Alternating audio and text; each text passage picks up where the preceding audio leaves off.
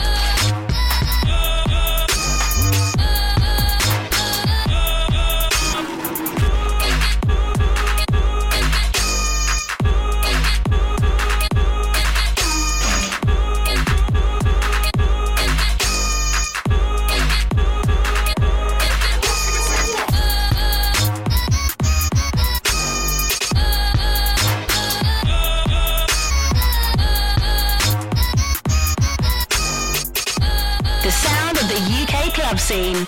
Selector After Dark.